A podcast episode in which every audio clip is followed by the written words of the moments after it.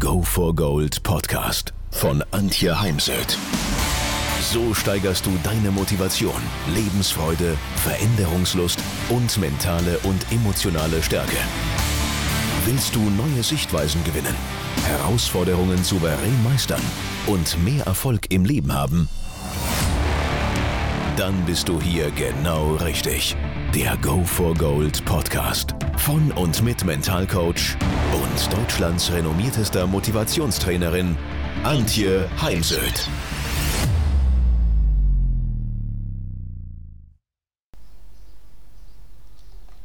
Heute soll es darum gehen, wie Sie als Führungskraft gut für sich selbst sorgen können. Und es geht auch ganz oft bei dem Thema Resilienz, also Widerstandsfähigkeit, darum, wie können Sie Ihre Grenzen setzen, wahren und öffnen. Führung geht bei Selbstführung los. Nur wenn es mir selbst gut geht, dann kann ich mich auch um das Wohlbefinden und die Resilienz von meinen Mitarbeitern kümmern. Das ist wie beim Flugzeug, wenn es vor dem Start den, die Sicherheitseinweisung gibt.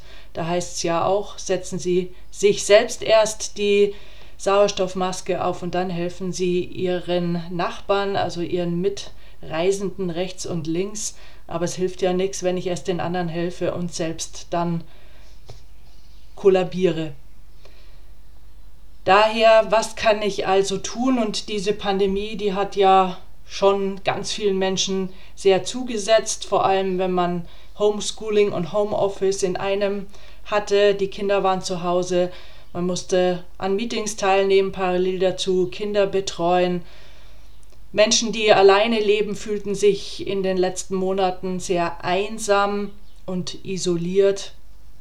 Und all das als Führungskraft im Blick zu behalten, war und ist natürlich eine große Herausforderung. Und bei all dem darf man eben nicht vergessen, auch gut für sich selbst zu sorgen, für die eigene körperliche und mentale Gesundheit, für die, ich nenne das gerne positive Mentalhygiene, also unsere Gedankenkontrolle und auch um Themen wie Glück und Zufriedenheit, Zuversicht und Optimismus und eben der tägliche Stressabbau, nicht immer zu warten bis zum Wochenende oder dann zum nächsten Urlaub, wo sie sich dann darum kümmern, auch ihren Stress abzubauen, sondern viel besser ist es, täglich seinen eigenen Stress abzubauen, den Stress zunächst wahrzunehmen, zu skalieren auf einer inneren Skala von 0 bis 10. Wie viel Stress spüre ich gerade jetzt, wo ich so in mich hinein fühle? Und dann entsprechend durch Atemübungen und zum Beispiel Ruhebildvisualisierung den Stress wieder abzubauen. Oder dadurch, dass ich alle anderthalb bis zwei Stunden eine kurze Pause von anderthalb bis zwei Minuten mache. Ja, im Folgenden ein paar Tipps. Ich habe in der Pandemie sehr viel Führungskräfte als äh, Mental Coach begleitet, die mir auch erzählten, dass sie deutlich schlechter schlafen, gerade jetzt in der Pandemie. Und Schlaf sollte aber absolute Priorität in ihrem Leben haben. Kümmern Sie sich darum, dass Sie ausreichend schlafen und dass Sie gut schlafen. Ausreichend schlafen heißt zwischen sieben und neun Stunden schlafen. Wenn bei Umfragen rauskommt, dass Menschen so, ich schlafe vier Stunden, sechs Stunden, dann ist das eben zu wenig, weil wir regenerieren nachts. Wir haben auch alle anderthalb Stunden sogenannte REM-Phasen, Rapid Eye Movements Phasen, wo wir das Alltagsgeschehen verarbeiten und wenn wir nur vier oder sechs Stunden schlafen, dann fehlen uns ein bis zwei dieser REM-Phasen und wir ja, entstressen zu wenig, regenerieren zu wenig. Und daher bitte das Thema nicht auf die leichte Schulter nehmen, sondern dann den Gründen, warum sie schlechter schlafen, wirklich nachgehen und es abstellen. Denn das Blöde ist, dass die Konsequenzen, die Folgen, schlecht zu schlafen, die kommen oft erst Jahre später. Das fällt Jahre später auf uns zurück. Ich meine, ähm, natürlich, es ist ihnen bewusst, wenn man schlecht schläft, dann hat man natürlich auch eine geringere Frustrationstoleranz und auch Reizschwelle. Man ist viel schneller mal gereizt und angegriffen. Man macht eher mal einen Fehler, dann ist man wieder be äh, damit beschäftigt, den Fehler zu beheben und wird dann auch mit seiner Arbeit so nicht fertig. Das Schlafzimmer heißt Schlafzimmer, weil es eben zum Schlafen da ist und nicht zum Arbeiten. Mir erzählt doch der ein oder andere Direktor oder Vorgesetzte, dass er immer wieder seine Mitarbeiter mit dem Laptop im Bett erwischt. Zum einen natürlich auch, weil es vielleicht noch der einzig ruhige Raum ist in der Wohnung. Zum anderen aber auch, weil manch einer sagt, ach, jetzt gehe ich erst noch mal ein bisschen arbeiten mit dem Laptop, bevor ich mich dann anziehe. Das sollte auf keinen Fall so sein, sondern trennen Sie bitte im Sinne eines Rituals Arbeiten und Schlafen. Davon abgesehen ist es auch kein Handyzimmer, kein Streitzimmer oder kein Fernsehzimmer, sondern wirklich ein Schlafzimmer. Und wenn Sie schlecht schlafen, dann können Sie sich auch mal ein Ritual überlegen, zum Beispiel in der Tür zum Schlafzimmer stehen zu bleiben, nochmal zu überlegen, ob Sie alles erledigt haben, ob es noch was zum Aufschreiben gibt, damit Sie es bis zum nächsten Tag nicht vergessen, oder ob Sie wirklich ready, steady, go fürs Schlafen sind. Dann äh, nicht zu kalt schlafen. Also ich weiß, dass viele eben gern mit offenem Fenster schlafen. Nur im Winter bei äh, Minusgraden zu schlafen, dann ist der Körper viel zu sehr damit beschäftigt, sich wieder aufzuwärmen. Man sagt, äh, es liegt irgendwo bei 16, 17 Grad und natürlich frische Luft und es sollte immer dunkel sein im Zimmer. Nicht jetzt, wo der Sommer ansteht, es morgens um fünf schon hell ist, dann realisiert der Körper das auch und die Tiefschlafphase ist dann vorzeitig beendet. Ich für meinen Teil habe heute eine Schlafmaske dabei, wenn ich in Hotels übernachte, weil dort eben meist die Vorhänge nicht gut genug sind. Die Verdunklungsmaßnahmen reichen nicht aus. Ja, man schaut vielleicht ein bisschen doof aus damit, aber was ist jetzt wichtiger? Und in meinem Fall mir ist dann die Gesundheit und das Ausgeschlafensein einfach deutlich wichtiger. Die Raucher unter Ihnen wissen sicher, man sollte natürlich die letzten zwei Stunden möglichst nicht mehr geraucht haben, bevor man ins Bett geht. Und auch das Thema Ernährung kann einen Einfluss haben auf das Thema Schlaf. Also wenn Sie merken, dass, Sie, dass es da einen Zusammenhang gibt zwischen, ich habe da noch Fett gegessen oder auch Rohkost, mir persönlich macht das jetzt nichts aus und ich finde immer viel besser, in seinen Körper hineinzuspüren, als jetzt irgendwelchen Dogmen zu folgen. Aber wenn ihm, Ihnen eben auffällt, dass immer dann, wenn Sie abends noch den Schweinsbraten gegessen haben oder den Karottensalat, dann sollten Sie eben darauf verzichten. Nicht umsonst gibt es in Vorstellungsgesprächen die Frage nach Hobbys Dahinter verbirgt sich ja der Gedanke, dass wenn jemand kein Hobby hat, wie sorgt er dann für ausreichend Ausgleich zum Berufsalltag? Daher überlegen Sie sich bitte, wie gleichen Sie aus, was genau tun Sie? Ist es, dass Sie morgens vor dem Job oder dann abends äh, sich noch aufs Radl setzen oder eine Runde joggen gehen? Ich selbst, für mich ist ganz wichtig, immer nach einem langen Seminartag erstmal unter die Dusche zu gehen und sozusagen alles, was im Seminar passiert ist, abzuduschen und zu sehen, wie es dann im Gully verschwindet. Etwas zu tun, was einem einfach auch Spaß macht, spazieren gehen, Musik hören, daher mal ähm, ein, ein Lied anmachen, zu dem man sich gerne bewegt und tanzt. Also bei mir ist es gerade Jerusalem oder mit einer Freundin telefonieren, einem Freund einen kurzen Videocall machen. Sorgen Sie auf jeden Fall nach der Arbeit gut für sich und es sollte eben definitiv auf Ihren Ausgleich einzahlen. Dann ein typisches Thema für mich als Mental Coach ist eben das Thema äh, mentale Hygiene, ähm, Thema negative Gedanken, das Gedankenkarussell nicht abstellen können nach Feierabend.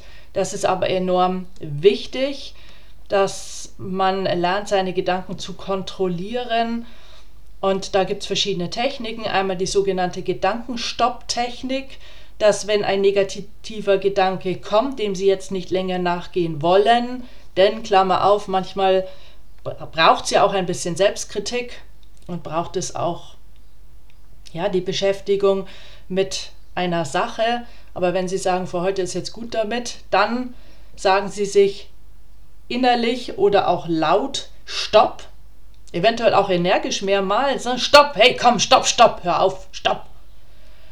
Und Sie visualisieren das rote Stoppschild aus dem Straßenverkehr mit den vier weißen Buchstaben oder ein ähnliches Schild. Manche drucken sich auch aus. Also ich kenne Golfer, die haben das Stoppschild am Golfbag hängen. Da leuchtet es schier, dass wenn sie eben auf dem Golfplatz mal wieder einem schlechten Schlag nachhängen, das Stoppschild sie daran erinnert, dass es wichtig ist, sich wieder auf die Gegenwart zu fokussieren und der schlecht gespielte Schlag ist ja in dem Moment schon wieder Vergangenheit. Oder man kann sich das äh, zum Beispiel an den Rechner unten hinhängen. Manche Sportler, die ich begleite, haben das im Auto am Armaturenbrett zur Erinnerung. Wir brauchen einfach auch Erinnerungshilfen, sagt die Gehirnforschung, in einer Zeit, wo wir eben unter Informationsoverload leiden. Und dann ist aber wichtig, äh, ja, und Sie können noch sich eine, eine Geste, ein, eine körperliche Reaktion überlegen, weil ich bin so ein Mensch, ich muss auch manches körperlich ausagieren, also zum Beispiel mit dem, mit dem Fuß aufstampfen, wenn ich mich beim Golfen über einen schlechten Schlag ärgere das ist regelkonform. Oder Sie haben ein Gummiband am Armgelenk, an dem Sie ziehen und es schnalzen lassen als Stoppzeichen. Bei Tennisspielern sieht man, wie sie sich im Ohr zupfeln oder an der Gürtelschnalle ziehen, sich auf den Popo klopfen oder an die Hosennaht. Also auch das. Und oftmals ist es eben eine Kombination aus allem drei. Und dann ist es aber ganz wichtig, dass Sie dem Mitarbeiter zwischen den Ohren konkrete Handlungsanweisungen machen. Im beruflichen Alltag ist es dann ganz oft, ich konzentriere mich jetzt auf. Und dann benennen Sie die Aufgabe, das Telefonat, das Schreiben, das Sie fertigstellen müssen. Eine weitere Technik ist die Visualisierung. Also mein Standardbild für ich möchte kreisende Gedanken wegschicken. Bei mir fährt im inneren Bahnhof in meinem Kopf ein Zug ein und ich setze dann meine negativen Gedanken, Sorgen, Ängste, manchmal auch den Neid, der da ist oder aufkommt. Und für mich ist Neid was Menschliches, es sollte sich nur einfach in Grenzen halten. In die Abteile, der Zug fährt dann ab und wenn die Rücklichter im nächsten Tunnel verschwinden, sind die Gedanken vorübergehend weg. Denn ja, wir können natürlich auf diese Art und Weise Gedanken nur vorübergehend parken und nicht auf, auf Dauer alle unsere Gedanken auf die Art und Weise sozusagen entsorgen. Oder ein, ähm, ich habe mal Bodo Jansen interviewt, bekannt für seine Upstal-Boom-Kette und seine vielen Bücher. Er nutzt die Abwesenheitsnotiz. Wenn wir in den Urlaub fahren, dann richten wir eine Abwesenheitsnotiz ein und das kann ich natürlich auch im Kopf machen. Das ist angelehnt an die Hypnose. Wir können eben auch vorübergehend Gedanken in den Urlaub schicken, in den Tresor sperren, um uns dann nach Erledigung einer Aufgabe nochmal kurz mit den Gedanken zu beschäftigen, ob sie denn jetzt noch irgendwie Aufmerksamkeit brauchen. Weiteres Bild ist die Vorstellung, dass wir Wolken, die über uns hinwegziehen, mit unseren Gedanken impfen. Und Wolken bleiben ja eben nicht statisch am Himmel stehen, sondern die Wolken nehmen dann unsere negativen Gedanken mit. Bis hin, dass man, äh, und das sagt die Flow-Forschung, Gedanken auf einen Zettel aufschreibt und den Zettel nimmt und dann wirklich verbrennt oder ein großes Loch buddelt, dort hineinlegt und wieder zuschaufelt wird man jetzt im Alltag, beruflichen Alltag nicht machen können. Aber zum Beispiel, wenn man einen Fluss in der Nähe hat, kann man natürlich in der Mittagspause das, den Zettel anzünden und dann die Asche ins äh, Wasser werfen und sehen, wie das Wasser die negativen Gedanken mit wegnimmt. Weil manchmal muss man einfach schlicht und ergreifend etwas damit tun. Und daraus resultiert eben diese Übung Ich kann mir aber auch das natürlich innerlich vorstellen, wie ich meine Gedanken auf dem Laubblatt lege, was im Fluss liegt und das Wasser nimmt das Laubblatt mit und damit meine negativen Gedanken. Auch Spitzensportler, die ich begleite, nutzen diese Techniken, vor allem auch diese Gedankenstopptechnik. Ich habe letztens erst jemand gehört, der mit dem Ruderachter die Goldmedaille bei den Olympischen Spielen gewonnen hatte und er hat eben auch erzählt, wie ihm diese Technik geholfen hat. Ja, manchmal braucht man bei dem Thema Selbstfürsorge auch äh, Hilfe, Unterstützung in Form von einem guten Freund, Kollegen oder auch einem Coach oder Therapeuten. Bauen Sie sich diesbezüglich ein Netzwerk auf. Es gibt natürlich auch Selbsthilfegruppen und ich habe jetzt gesehen bei einer Kanzlei, die ich äh, als ähm, Rednerin begleite, dass sie sich da viel Gedanken gemacht haben und auch sehr viel zusammengestellt haben und ihren Mitarbeitern per E-Mail zur Verfügung gestellt haben. Denn Fakt ist, dass wir gerade jetzt in Zeiten der Pandemie oft gar nicht wissen, wie es unseren Mitarbeitern wirklich geht. Denn es wird sehr wenig darüber gesprochen. Ich habe erst gestern Abend bei Markus Lanz eine Ärztin gehört und Markus Lanz fragte eben nach der äh, psychischen Verfassung ihrer Patienten und sie sagte, es sei ganz, ganz, ganz schlimm. Man würde eben kaum darüber reden. Ich habe Zahlen gelesen, dass bei Kindern und Jugendlichen die psychische Belastung hm, etwa ein Drittel der Jugendlichen und Kinder betrifft und auch bei den Erwachsenen ist die psychische Belastung einfach deutlich angestiegen. Daher, selbst wenn Ihre Mitarbeiter nicht darüber sprechen, gehen Sie nicht davon aus, dass es Ihnen mental wirklich gut geht. Und sich selbst und für die Mitarbeiter so ein Netzwerk aufzusetzen, aufzustellen, damit jeder darauf zurückgreifen kann, ist sicher in diesen Zeiten eine noch wichtigere Sache ähm, als Führungskraft als schon vor der Krise. Ja, und dann geht es, und darum geht es zum Beispiel auch in dem nächsten Vortrag, Kopf gewinnt für diese Kanzlei, ist das Thema Grenzen setzen, wahren und öffnen.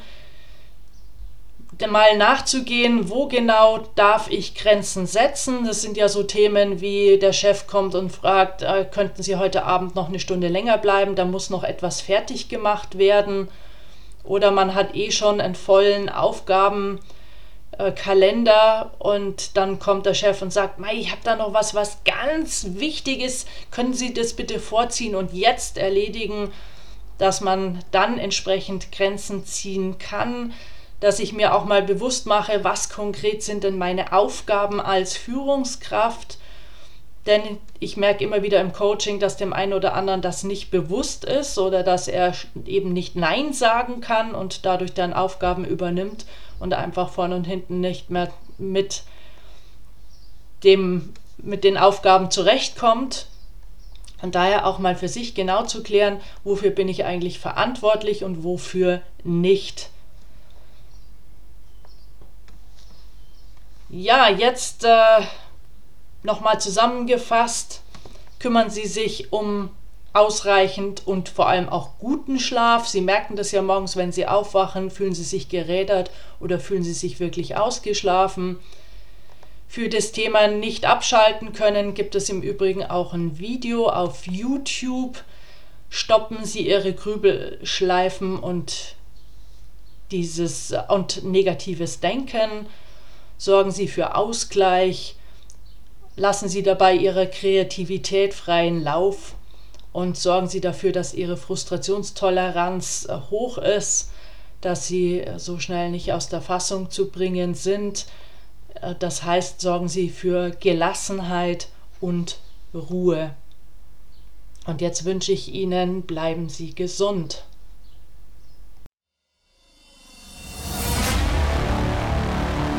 Wenn ihr mehr wissen wollt, dann geht auf www.heimsöd-academy.com bzw. www.antje-heimsöd.com. Dort findet ihr auf den Blogs viele spannende Artikel zu den Themen Motivation, Erfolg, mentale Stärke und Frauenpower. Und viele weitere Unternehmertipps. Denkt immer daran, wer will, findet Wege. Wer nicht will, findet Gründe. Ciao und bis bald, eure Antje Heimsöth.